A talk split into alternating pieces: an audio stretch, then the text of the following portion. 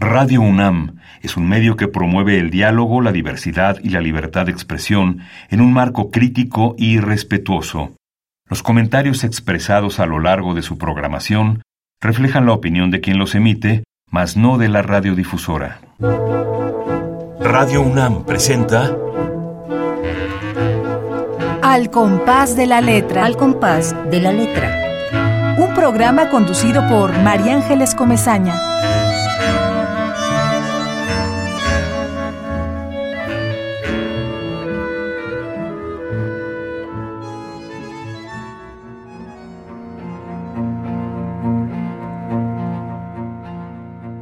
La palabra es música dicha, torre de piedras consonantes extraviadas del mineral originario, transitando ideas y células. La palabra es tragedia vuelta sílaba, victoria de una interjección y exhalación de angustia, aullido deletreable y nudo en la garganta de un soneto. Hablar es un verbo sin sentido, en cambio, la palabra sustantiva es vórtice y drenaje del instinto, detritus de los miasmas de la especie. Suelta su arquitectura la lengua para que el mundo habite y descanse su imbécil infinidad, que miente y da su palabra, y degüella y vende el cuchillo. La palabra refugia el deseo, y es cuna que mece pecados. En ella duermen delitos. Ahí copulan los signos y se engendran ignorancias y el discurso catedral del deshonor. La palabra es música seca o melodía mojada a ritmo de sal o compás amargo o dulce armonía punzante en el sexo del país. La palabra se pudre en boca de los necios. Es grado, radián, arroba, suspiro, cantata y son. Flor primera que al amor se ofrece. Palabra es también callar.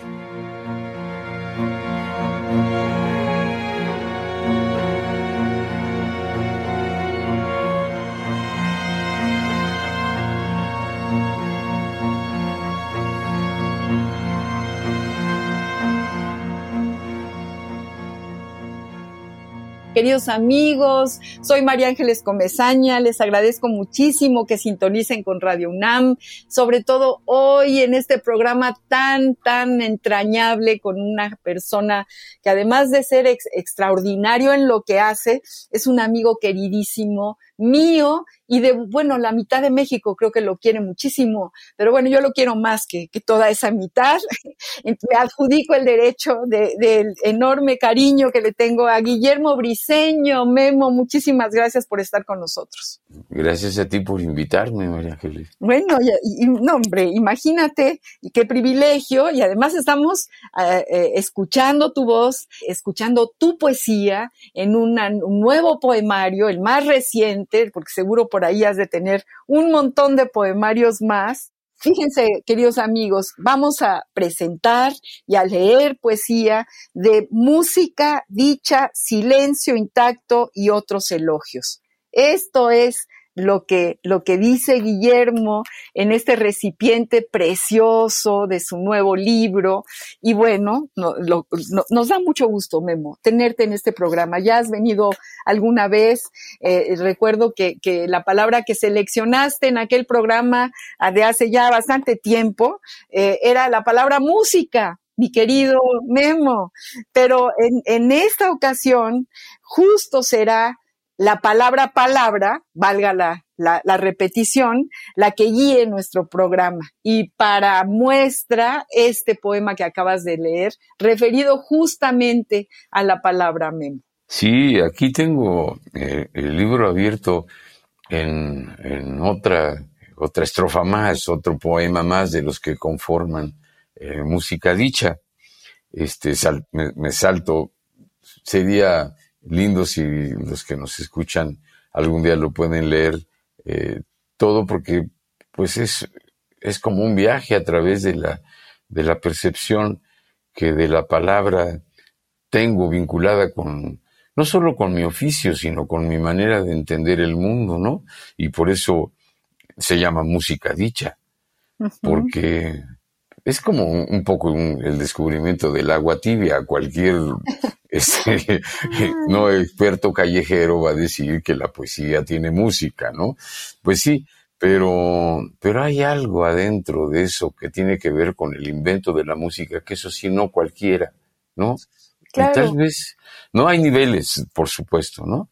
Pero, pero en esa aspiración a que a lo que uno suena, escucha cuando suena un, un mecanismo de sonidos ordenados, pasa el mismo efecto que con la palabra de alguna manera. Puede ser conmovedor.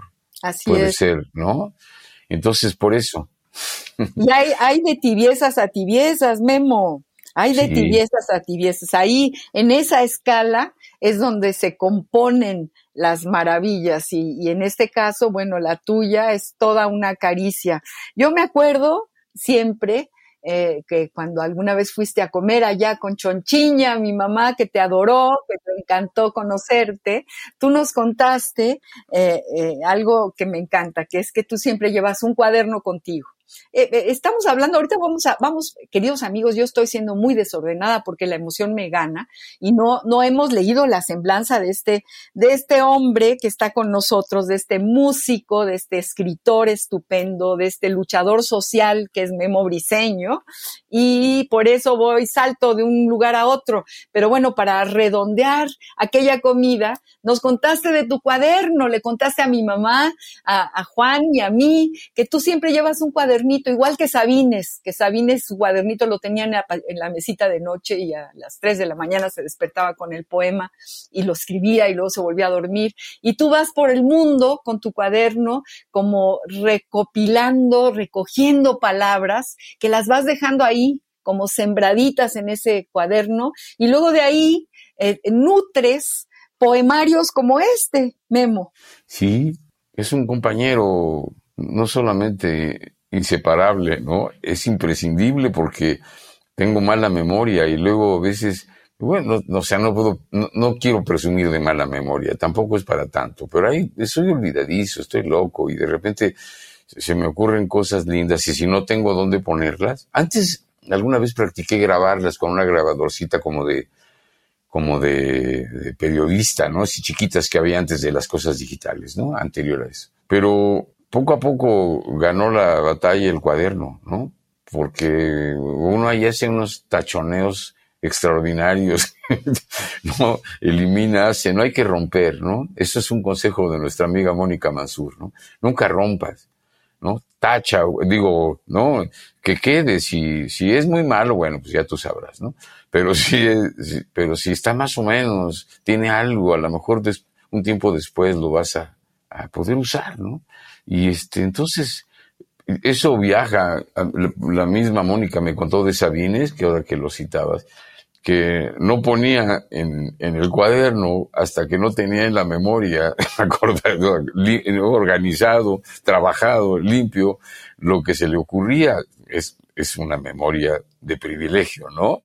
Que en ese ejercicio de las cosas, ahora que se, citas esa comida en casa, en tu casa con tu mamá, deben saber los que nos oyen que María Ángeles es hija de la mujer más hermosa del mundo. No, Esa señora era belleza. Cuando entró, tenía 100 años ya. Así es, así es. Cuando entró, yo, yo sabía que era bella porque había este, oído a María Ángeles contármelo, ¿no? Pero no, nunca una mujer va a ser tan, tan espléndidamente narradora de la belleza de otra mujer, porque no es porque sea envidioso, sino porque no, no, no causa el mismo estupor, supongo. O tal vez sí. Sí, sí he oído a las mujeres sorprenderse de una mujer bella, pero esto, el tamaño de la, mucha- de la muchacha, ¿no? Y luego María Ángeles me regaló un libro extraordinario. ¿Cómo se llama el libro, María Ángeles? Eh, se llama eh, Los recuerdos de mi vida. Es- tiene un nombre. La historia, a breve rápido, a ver si puedo, fue que el hermano Paco de María Angeliños, como su mamá lo llama, con mayor propiedad gallega, Y músico como tú, Memo, Es- de, de tu, de, bueno, tú eres, tú, tú, tú serías de la generación de mi hermano, Memo. Tú, él era violinista, también músico como tú, seguramente lo querrías muchísimo si hubiera vivido aquí. El concertino de la, de la Filarmónica de Madrid o de una cosa de esas, ¿no? de la de sí, sí. Radio de Madrid, ¿no? Sí, sí, sí, de radio Bueno, el caso es que él le regaló a Asunción. La chonchiña, ¿no? Eh, la chonchiña suena muy lindo, es, me encanta, los diminutivos, es por eso María Angeliño, suena muy lindo, suena cariñosísimo, ¿no? Bueno, entonces, este, leí lo que escribió en su cuaderno, en su diario, algo que descubrió María Ángeles cuando hubo de levantar la casa. Y es conmovedora la historia, ¿no? Bueno, pero entonces, claro, era mm, como mucho el placer que me despertaba eh, leer algo. ¿Te acuerdas que leímos ahí en la mesa con ella un poco de cosas y, y mirarle como, como sentir inspiración? Pero bueno, pues eso, este, de esa belleza la hija ahí lo hereda y, y, Ay, Memo. y todo viene y eso es hermoso, es una historia muy linda. Y el es. diminutivo no se lo va a quitar nadie. Para mí, en mi teléfono, cuando ella habla, suena, ahí dice María Angeliños. Imagínate que, y yo me derrito de la emoción. Me vuelvo, galle- me vuelvo galleguiña. Todas mis raíces gallegas llegan en ese instante en la voz de Guillermo Briseño, que es con quien estamos hablando la tarde de hoy. Es este gran privilegio que Radio UNAM vuelva a tenerlo aquí en este compás. Y bueno, amigos, para quienes no lo conozcan, que serán muy pocos, yo voy a leer una pequeña semblanza, una pequeñísima, porque podríamos estar hablando y leyendo páginas y páginas del currículum, de la trayectoria de Guillermo Briseño. Pero bueno, les voy a leer un cachito nada más para que para escucharlo y para eh, además escucharlo leyendo los poemas de este nuevo poemario.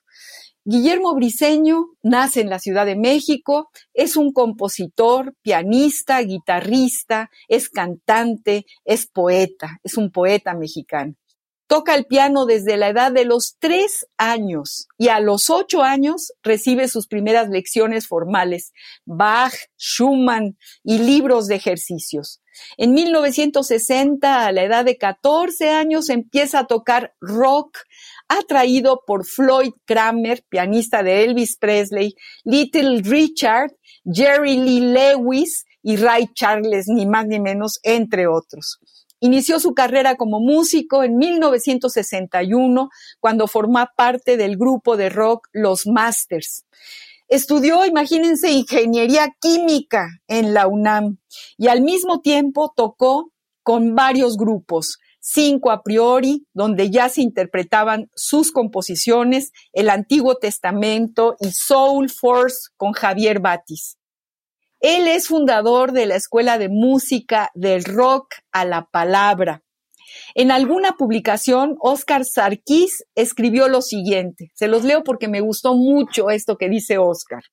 Es difícil transmitir en pocas palabras la importancia de Guillermo Briseño, de su música y su musicalidad dentro de la escena de México pionero, rock and rollero desde principios de los 60, prominente en ritmos blue y funk y a la vanguardia del rock mexicano, desde su seguimiento como solista en 75, su aportación de compositor aún está por evaluarse, pero su eclecticismo y gran concepción, para no mencionar la prolificidad de su autor, siempre me recuerdan a Frank Zappa, aunque su música y su personalidad artística sean totalmente diferentes. Coincido, coincido muchísimo con, con Sarkis en lo que está diciendo. Eh, quiero decirles que ha tenido muchísimos premios, pero en diciembre de 2011 le fue otorgada la medalla al mérito ciudadano en la categoría de ejecución por la Asamblea Legislativa del Distrito Federal. Estas son algunos rasgos, algunas cosas eh, de este enorme y eh, entrañable amigo, músico y poeta, eh, Guillermo Briseño. Memo querido, qué gustazo de verdad estar aquí y quiero que nos cuentes de este nuevo poemario, que además es un poemario muy lleno de muchas épocas. Yo desde que empecé a leerlo, empecé a escuchar, eh, justo a escuchar eh, pensamientos, eh, versos de tu cuaderno aquel. Cuéntanos cómo, cómo lo organizas, cómo se te ocurre ir, ir poniendo todas estas, estos capítulos hasta llegar a cosas del mar que adoro, eh, a otros elogios, etcétera, etcétera. Cuéntale a nuestro público y a mí, por favor, cómo se, se va construyendo este poemario. En este poemario reuní escritos que tenían necesidad de encontrar su casa. Y, como todo trabajo de un ser humano, uno construye la casa, pero cuando pasan muchos años de estar como recopilando los materiales para construir la casa, tal vez sin darse cuenta, uno sabe que necesita leña y que necesita que haya algo para tapar que el viento no se meta, una ventana, uno, sabe qué es lo que va, un baño, ¿no?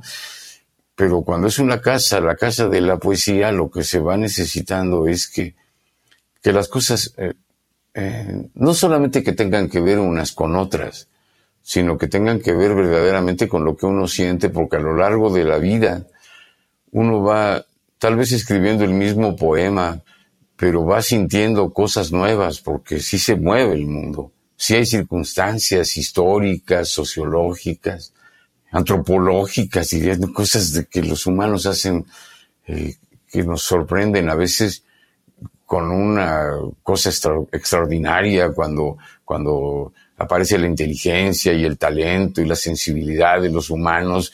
Uno dice, por eso María Ángeles se refería a que Baudelaire le escriba a Wagner, pues claro, ¿no? Cuando la cosa es así, entonces es todo muy lindo.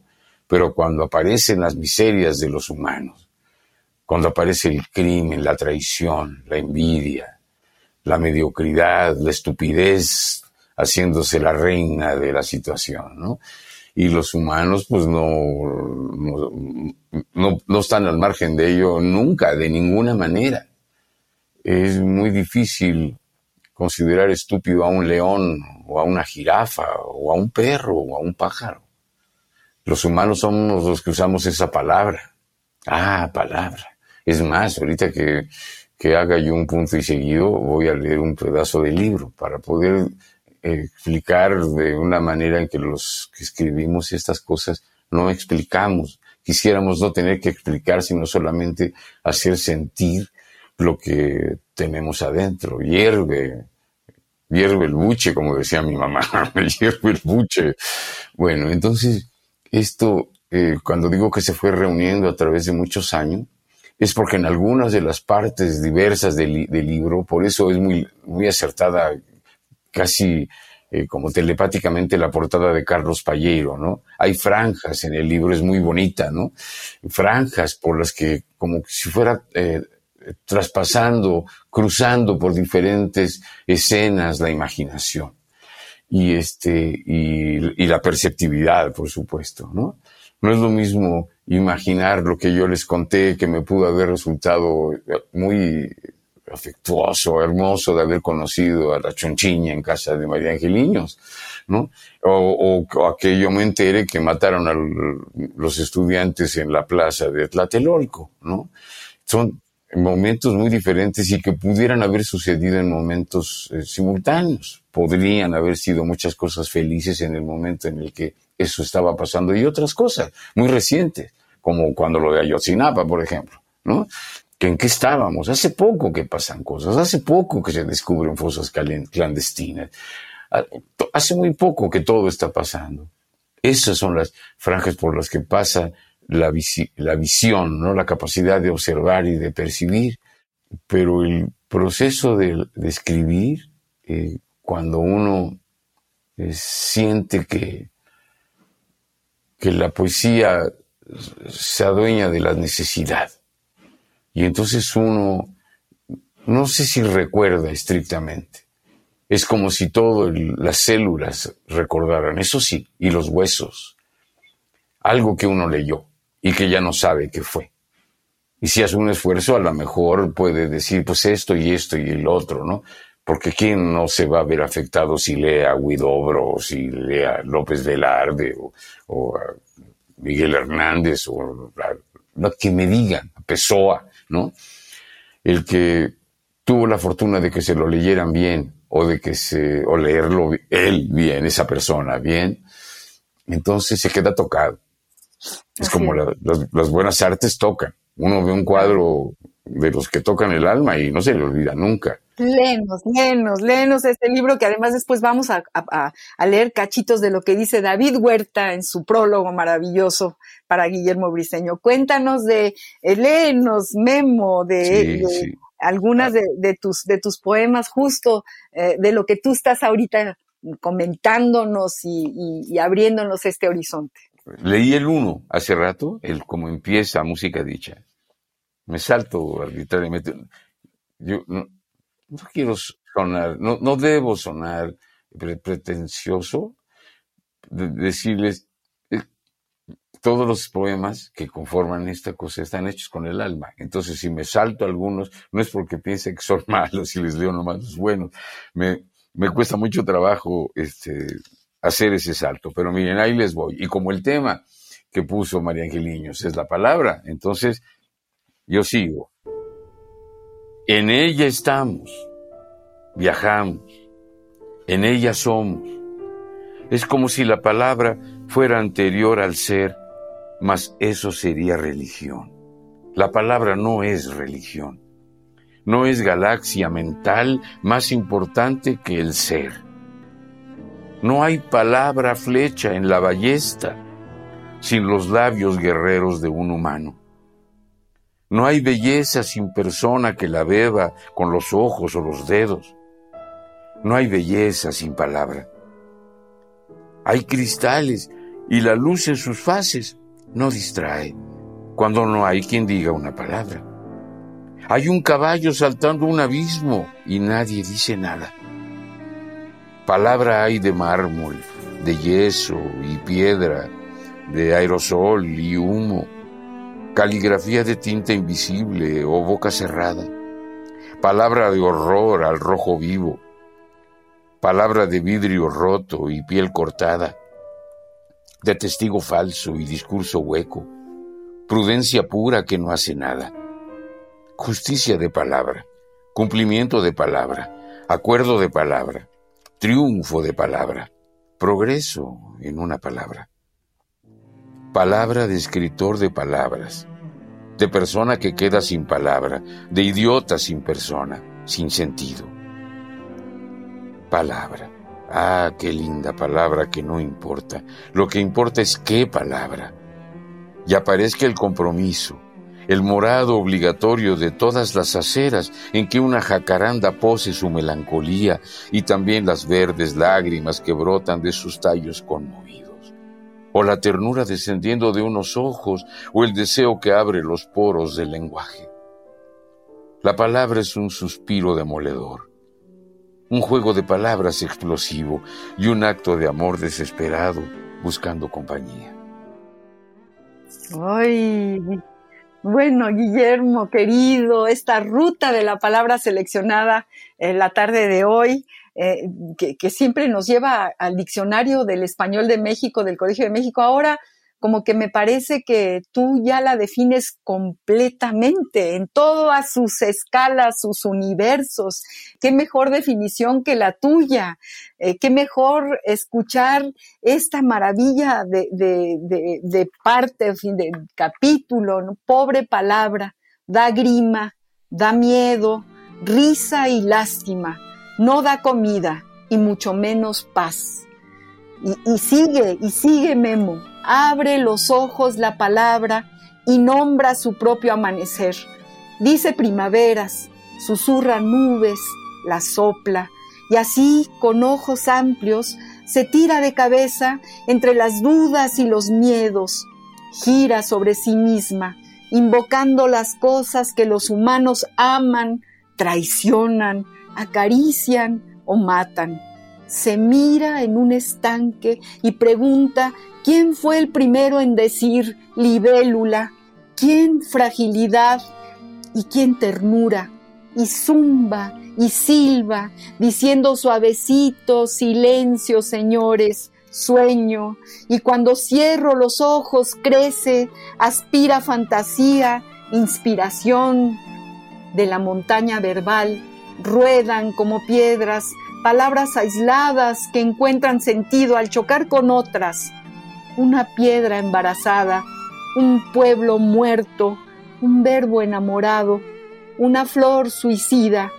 El mar de una palabra es tan hondo que no tiene sentido, y si digo en o digo con, o digo contra, y si digo y o no, y por qué, la palabra empuja y arrastra, la palabra fertiliza, moja, pare, mata, transcurre tercamente y se seca, vuelve a nacer y rueda. Esa es la palabra, Memo. Qué belleza de poemas has dejado escritos en este recipiente precioso que efectivamente tiene una portada eh, eh, dibujada y hecha por el diseñador Palleiro, a quien mandamos un abrazo, que está dedicado a nuestra Mónica Mansura, a quien mandamos montones de abrazos porque la queremos muchísimo. Y bueno, a ti, ¿qué más decirte, Memo? Qué maravilla que hayas puesto aquí todo lo que tú sientes y tienes eh, con respecto a la palabra, con respecto al amor, al paisaje y a todo lo que escribes. Pues sí, ya ves que por ahí digo que palabra es también callar, ¿no? Así me dice, ¿no? Eh, para, para cerrar, no sé por qué se me ocurre que puedo cerrar con una cosa extraña aquí, cerrar el, tema de la palabra, ¿no? Fíjense, ¿no? De, un, un, uno de los poemas. Este es el, el 23. Cuelgo la ropa de mis palabras en la cuerda que va de la credibilidad a la incredulidad, para que el vecindario las mire desnudas, a ratos pudorosas, a ratos desvergonzadas. Pero la ropa se mueve. ¿La mueve el viento? ¿La respiración del vecindario? ¿La muevo yo? ¿Son parásitos de la palabra que permanecen en el tejido? ¿O palabras nuevas que viven en los bolsillos? Clasificando el tendedero, vamos de la necesidad al disfraz, de la elegancia al ridículo sin que el vestuario abra la boca y las palabras nomás mirando, muertas de frío en un campo semántico nudista. Ay, Memo, vamos a, vamos a, fíjate, yo pensé, mejor no, mejor sí, ¿qué, qué hacemos? Nos vamos a, a, la ruta de la palabra, nos vamos al diccionario del español de México. ¿Sabes por qué sí nos vamos? Aunque tú ya la re que te definiste en todo tu poemario, nos vamos porque no, porque, porque me acuerdo de Pancho Segovia, porque lo queremos tanto, tanto tú como yo, y él es eh, uno de los que hacen este diccionario del Colegio de México, eh, y por eso se cuela la poesía en algunas de las definiciones de las palabras de este diccionario. Vamos a leer algo pequeñito, no, no tan largo, porque viene muy larga la definición de la palabra en este diccionario, pero vamos a escuchar un poquito y con ese motivo le mandamos un abrazo a Pancho Segovia y lo recordamos con mucho cariño. ¿Qué te parece, Memo? Sí, me parece muy requete bien. Vamos pues, vamos pues, a ver qué nos dice el Diccionario del Español de México del Colegio de México. La ruta de la palabra.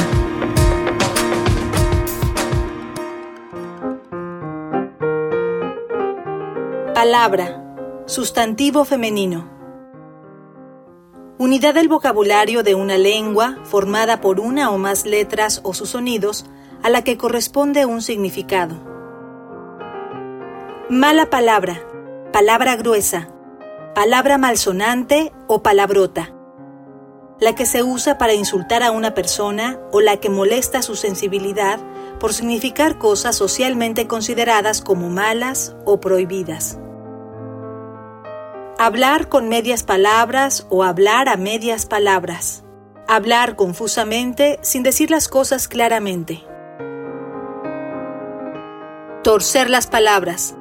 Darles un significado distinto al que tienen normalmente con la intención de engañar. Palabras mayores. Ser muy importante. Declarar una guerra ya son palabras mayores. Ser de pocas palabras hablar poco. negarle a alguien la palabra o no dirigirle a alguien la palabra, no hablar con él, no tener tratos con él. Diccionario del Español de México del Colegio de México. La ruta de la palabra. Bueno, Memo, ahí, ahí, te, ahí te van algunas otras de las definiciones que seguramente Pancho Segovia se propuso al definir la palabra palabra. ¿Cómo ves, Memo? Buenísimo, buenísimo, ¿no? bien padre, bien padre.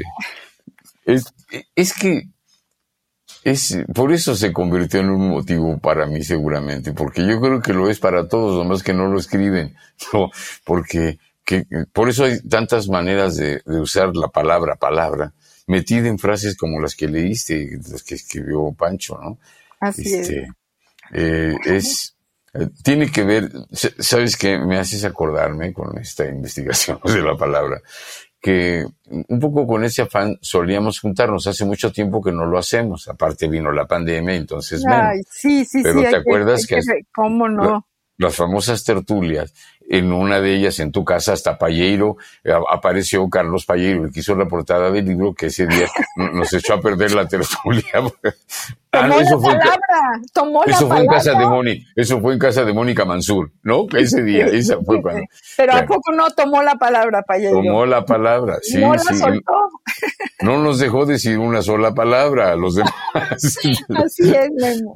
Entonces, bueno, pero ahí estaba Pancho también en esas reuniones y algunos de los poemas que conforman esa música dicha, esta música dicha que estamos leyendo, eh, pasaron por esas tertulias en sus versiones cuando se iban eh, preparando. Había poemas que después quité o, o cosas que, que le hice algunos movimientos, como ya te puedes imaginar, pero algunas de esas cosas son conocidas por ti en el ánimo de cuando fue eh, naciendo música dicha, ¿no?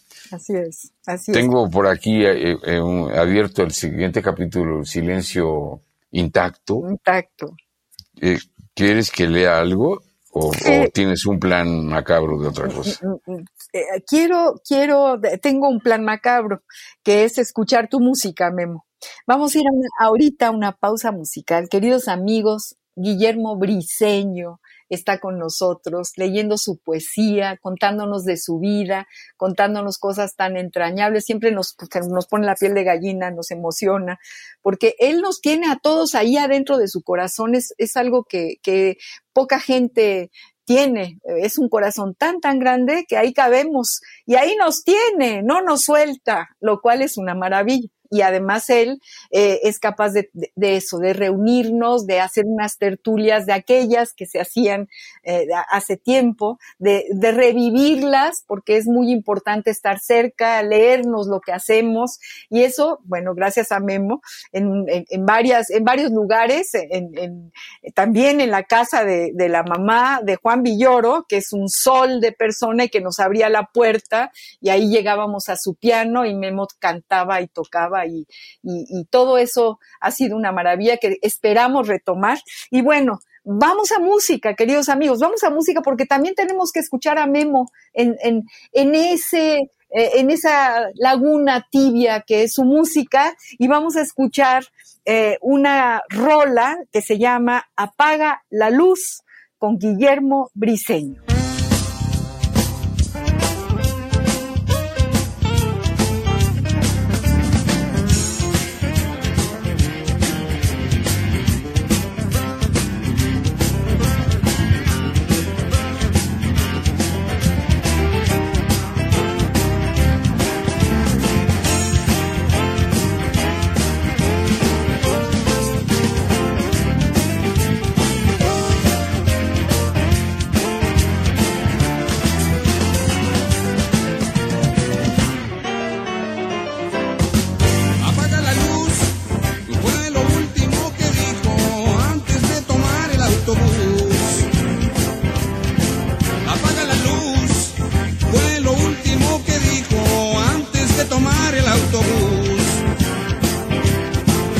Cuando vi la cama sola, allí fue donde entendí lo que es el luz.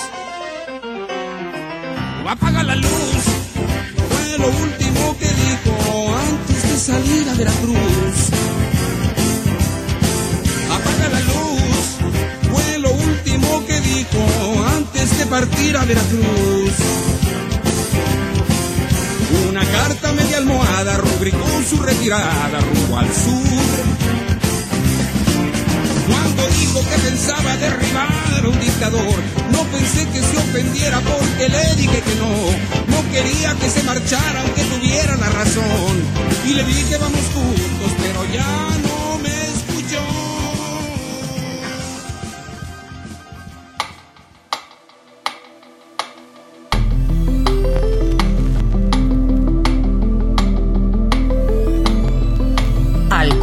de la letra.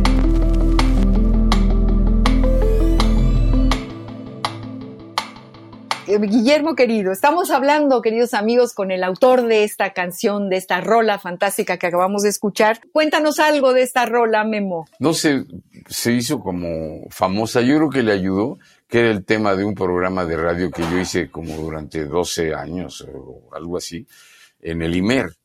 Y el programa se llamaba así, ¿no? La canción le dio el título. Ahora, a la gente le gusta, es divertida, es un, cotorreo en el que dejo deslizo por ahí eh, en aquel tiempo parece, parecía que a, Pinochet le iba a tocar la justicia, total que nunca le tocó al viejo maldito, ¿no?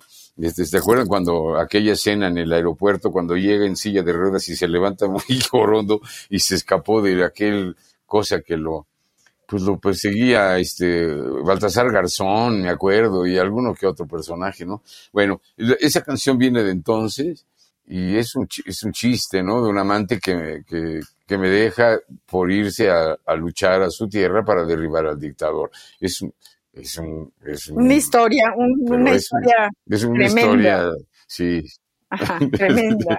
Eh, nos quedamos antes de la música en que ahí tenías un poema para leer.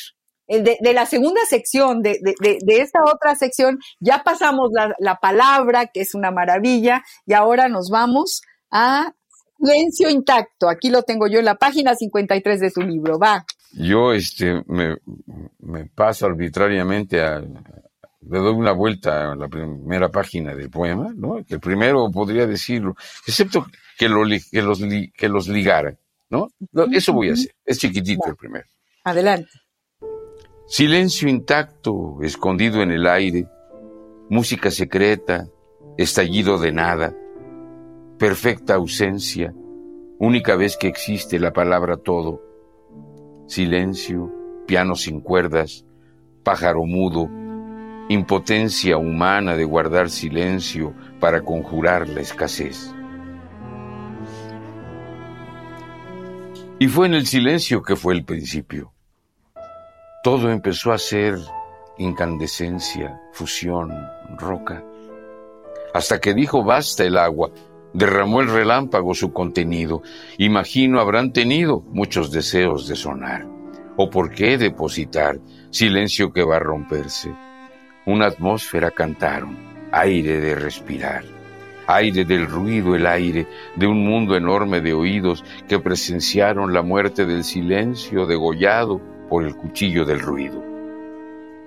Y del arte de escuchar nació el arte de saber hay que escoger, hay que ver, protegerse del jaguar, librar las fauces del mar. El acto de distinguir, escaparse de morir, escuchar al adversario, cruzar por el calendario, es el arte de existir. Hay uno muy apreciado de los críos del silencio. Es él al que reverencio. Un sonido imaginado, un contrasilencio dado, tal vez un ruido sorpresa, surgido de cierta mesa, con teclas para la mano, todo invento del humano y el silencio en su cabeza. Es genial partir de cero, que suene una sola nota y su soledad sea rota con un acorde viajero, que aquel silencio primero debe jamás olvidar, silencio para sonar, como en un mantra incesante. Para que suene elegante hay que saberse callar. Música de musa viene, y es tobogán de armonía, pero el silencio es poesía, no para hacer que no suene, la musa cuando se viene, equilibrio es lo que exige, un cosmos que se dirige, cosmografía inventada, obra sentida y pensada que si no resulta aflige. De silencio tengo sed, de sus fragmentos sabrosos, de las aguas de sus pozos, mas música es una red, un tú junto de un usted, un algo junto a una nada, como una sed mitigada, relajamiento y tensión, silencio, timbre, erupción, lluvia y brisa sosegada. Cajas, tubos, platos, mesas, resonantes distintivos, instrumentos efectivos para mayores empresas. El silencio es una de esas, y ello engrandece el sonido. El silencio es divertido, excitante, imprescindible. Es un milagro imposible, el paraíso perdido. Fíjate, el silencio es divertido, excitante, imprescindible. Es un milagro imposible. El paraíso perdido. ¡Qué maravilla! ¡Qué maravilla! ¿Qué sería de todos sin el silencio? El silencio es donde uno puede poner la línea, ¿no? Donde uno puede anotar el verso, anotar la palabra, anotar la letra. Qué maravilla, Memo, qué maravilla. Muchísimas gracias por tu poesía, muchísimas gracias por este libro. Queridos amigos, Memo Briseño está con nosotros. Lo digo, lo repito nuevamente porque estoy muy, porque me paro el cuello y digo, es mi amigo, lo quiero mucho. Estamos felices de que vuelva a Radio UNAM a este compás y que nos hable de su música, de su poesía y de este libro precioso. Música dicha, silencio intacto y otros elogios que ustedes pueden conseguir ya en cualquiera de las librerías. Ahí, ahí está. Yo creo que hay que leer y releerlo y hay que acompañarnos de, esta poesía. Eso sucede con la poesía. Una vez que uno la, la, lee, una vez que uno queda atrapado en sus versos, uno tiene que regresar a ella porque ya está aquí adentro, aquí cerquita, y porque responde a muchas de las cosas que nos preguntamos. Son siempre respuestas que nos llevan a más, más preguntas. Fíjate, Memo, que una de las cápsulas de este programa la dedicamos siempre a los epistolarios porque amamos las cartas, sentimos que son una manera de estar muy cerquita de quien las escribe, de estos grandes escritores que de repente toman la pluma y se vuelven amigos de nosotros, porque, porque una carta es, es como muy sencilla, es como un vehículo que, que, llega directamente al corazón y por eso nos gustan las cartas, porque sentimos que somos amigos de los grandes escritores. Y fíjate, Memo, que, que para ti, para el programa, para tu música y para tu poesía, encontramos una carta muy rara, muy, muy, muy desconocida, por lo menos para mí, no sé si los especialistas seguro la deben de tener ahí anotada, pero para mí sí, muy, muy desconocida. Me, tardé mucho en pensar, a ver, una carta de un músico para Memo, una carta de, de que nos lleve un poco también a las cartas de Guillermo Briseño y a esta parte del libro que es una carta y que está dedicado a, a, su hijo, a quien queremos tanto, a Leonardo, y que se llama Cosas del Mar. Pero bueno, paso a, a esta carta del gran, gran Charles Baudelaire, del, del grandísimo poeta Charles Baudelaire, ni más ni menos que al grandísimo músico que tú conoces muy bien, Memo, que es Richard Wagner. Epistolario Domicilio conocido. conocido. Carta de Charles Baudelaire a Richard Wagner. Fragmentos. Viernes, 17 de febrero de 1860. Señor, ante todo quiero decirle que le debo el mayor gozo musical que jamás haya experimentado. La primera vez que fui a los italianos a escuchar sus obras, lo hice lleno de malos prejuicios y lo que experimenté es indescriptible. Y si me hace el favor de contener la risa, intentaré transmitírselo. Al principio me pareció que conocía aquella música, y al reflexionar más tarde, comprendí de dónde provenía este espejismo. Me parecía que aquella música era mía y la reconocería como todo hombre reconoce las cosas que esté destinado a amar. Después he vuelto a encontrar por doquier sus obras, la solemnidad de los sonidos grandiosos de la naturaleza y la solemnidad de las pasiones grandiosas del hombre. Y uno se siente al instante arrebatado y subyugado. Entre los fragmentos más extraños y que me aportaron una sensación musical nueva, está él dedicado a pintar el éxtasis religioso. Aún algo más, experimenté con frecuencia un sentimiento de una naturaleza harto singular, el orgullo y el gozo de comprender, de dejarme penetrar e invadir, voluptuosidad realmente sensual que se asemeja a la de ascender a los aires o rodar por la mar. Por todas partes hay algo de arrebatado y de arrebatador, algo que aspira a ascender más arriba, algo de excesivo y de superlativo. De modo que podría continuar esta carta interminablemente. Si ha podido usted leerme, se lo agradezco. No me queda nada que agregar sino unas pocas palabras. Desde el día en que escuché su música, lo digo sin cesar, sobre todo en los momentos bajos. Si al menos pudiera escuchar esta tarde un poco de Wagner. ¿Por qué no da unos cuantos conciertos más añadiendo fragmentos nuevos? Nos ha hecho conocer el aperitivo de unos gozos desconocidos. ¿Tiene usted derecho a privarnos del resto?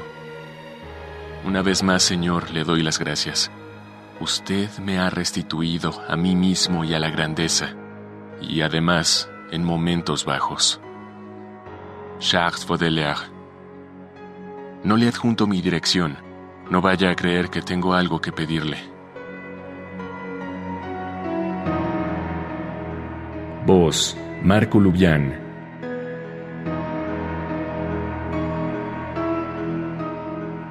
¿Qué te parecen estos fragmentos de, carta de un escritor, de, un gran poeta a un gran músico? Qué padre que le gustó tanto, ¿no? Que le emocionó tanto, ¿no? ¿Verdad? Es, es conmovedor, es, es fantástica esta carta.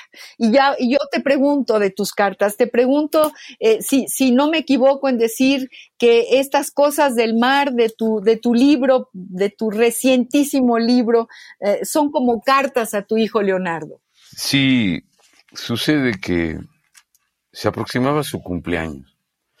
No sé, algo, algo me afectaba porque, como todos los seres humanos sabemos, el tiempo de la vida de los humanos corre a una velocidad muy sorprendente, ¿no? De repente estaba creciendo, se iba haciendo largo, ¿no? Ya no cabía en cualquier lugar, ¿no? Y entonces me dio ternura, le tenía que decir que estaba yo con él y que, y que me, que me sentía eh, necesitado de decírselo, que, que supiera que, que, soy testigo de su, de su proceso, como un arbolito, como, ¿no? Como cuando esa tradición de la gente que siembra un árbol y lo ve, lo acompaña, como cuando uno de niño siembra un frijol en un algodón, ¿no? Que crece la plantita. Sí, desde su gestación, desde, desde, desde, que estaba ahí a punto de nacer, desde todo el camino, Memo. Exactamente, de cuando estaba solamente en la panza. Entonces, bueno, si quieres, mejor leo y no sé si nos va a aguantar porque que no es corto, pero bueno, empiezo como cosas que le, que le cuento. Le hablo de tú a él. Asintótica hipérbole tus pestañas. Me evaporo, ingeniero, Leonardo, escrutador de resinas del asombro, catalizador de tu sueño. ¿Cuántos grados de libertad tu abrazo tierno? Que me ahorcas, me incomodas, me clavas las rodillas en las dudas. Linda química tu tez, tus colores, tu paz. Medías 42 centímetros de largo y pesabas poco menos de 3 kilos y hoy del piso a las rodillas eso mides. Y si tengo que cargarte, doy diez pasos y me doblo. La distancia entre el cielo y tu cabeza se ha acortado y tirado en la cama asemejas un ramo de alcatraces en reposo. Tu madre te mira y te riega con la lluvia de sus ojos y tú creces todo el día.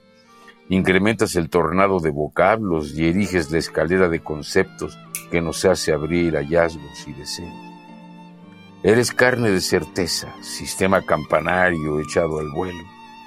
Ladrillo en el muro de mi canto, sol de noche, adivinanza de lo más impredecible y cierto. Doy un sorbo a mi copa y sabe a ti. Eres vino, pensamiento y carrera precisa hasta el punto de encuentro con mi envío. Soy tu dedo, Leonardo. Soy la uña con que rascas tu caverna en el futuro. Quien te ha visto, caballero pequeñito, solicitar un carpacho de pulpo, ñoqui al burro y una pera al vino tinto? Preguntar por la política del mundo, indignarte con la muerte de los justos y mucho más pequeño que hoy, declarar que querías al infame nombrado presidente por seis años cursando la primaria. Quien te ha visto es testigo de que el próximo país será mejor Tú podrás provocar que el mundo gire. Yo seré tu asistente compañero. Si fuera por mí, yo lo tendría, dijo tu madre. Cuando le pregunté, ¿y ahora qué hacemos? Estábamos junto al mar y tú empezaste a formarte con su ritmo. Por ello son salados tus enojos. Y hay peces de luz en la ráfaga fugaz de tus asombros. ¿O cómo podría explicarme tu porte de pequeño Poseidón levantado en el mar de los ojos de tu madre? Por hacerte de mar miras así, con los ojos abiertos como océanos, como nidos de estrellas y meteoros. Y nosotros qué chispa perseguimos que nos vimos frente a frente y nos casamos.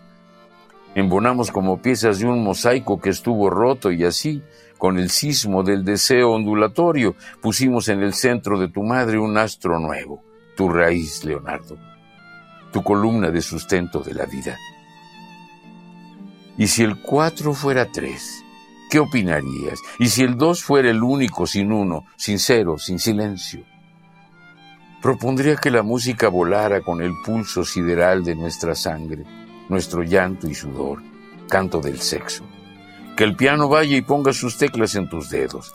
La clave de Fa penetre el piso y la clave de Sol nunca se apague. Yo te he visto adivinarnos el pasado, deslizarte en la furia elemental de los acentos, moviendo la cabeza, el cuello y todo como un ser descoyuntado, un ser sin huesos. Yo te he visto. Yo lo he visto y lo que veo es que el mundo da pavor.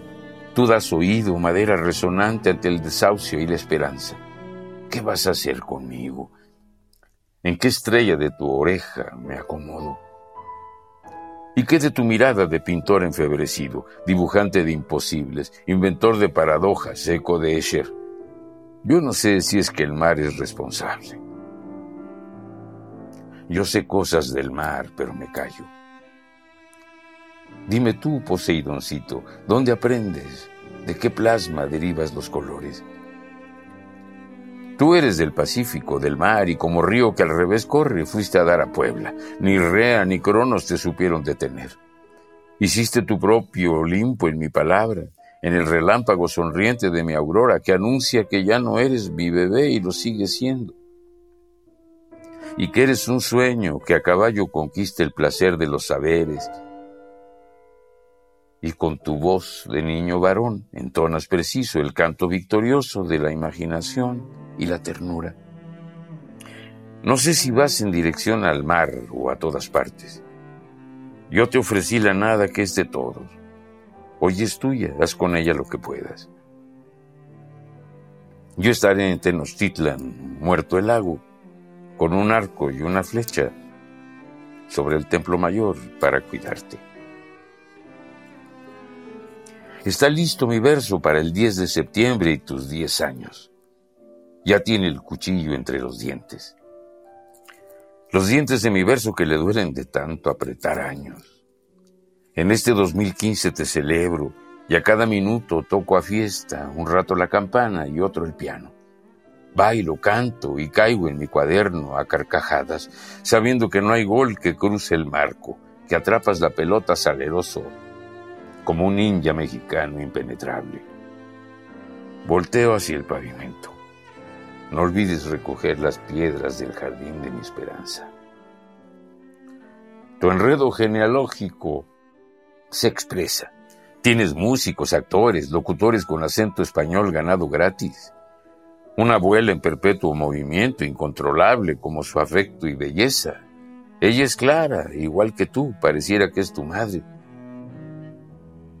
tu abuela sola en sí es una aventura, y ahí la tienes, vigilante y juguetona, seductora y firme torre.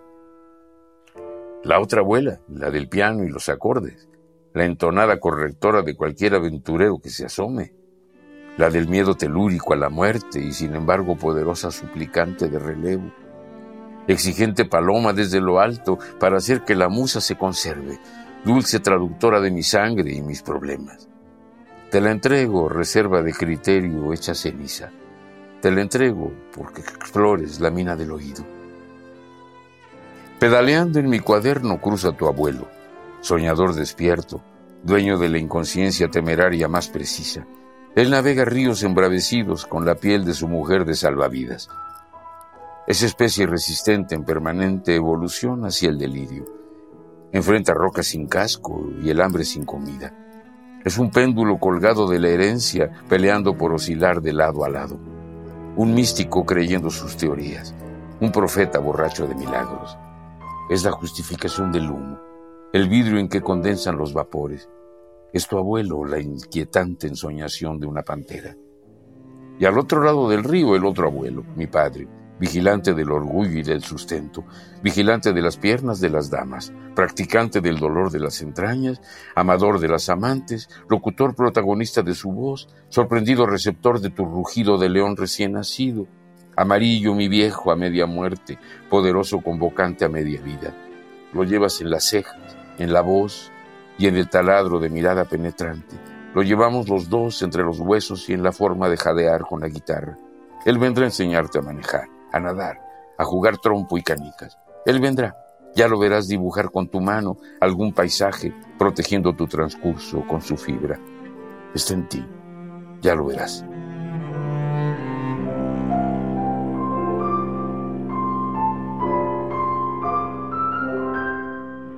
Ay, Memo, nos dejas emocionadísimos. Qué maravilla, Leonardo, tener la herencia de este poema, llevarlo contigo.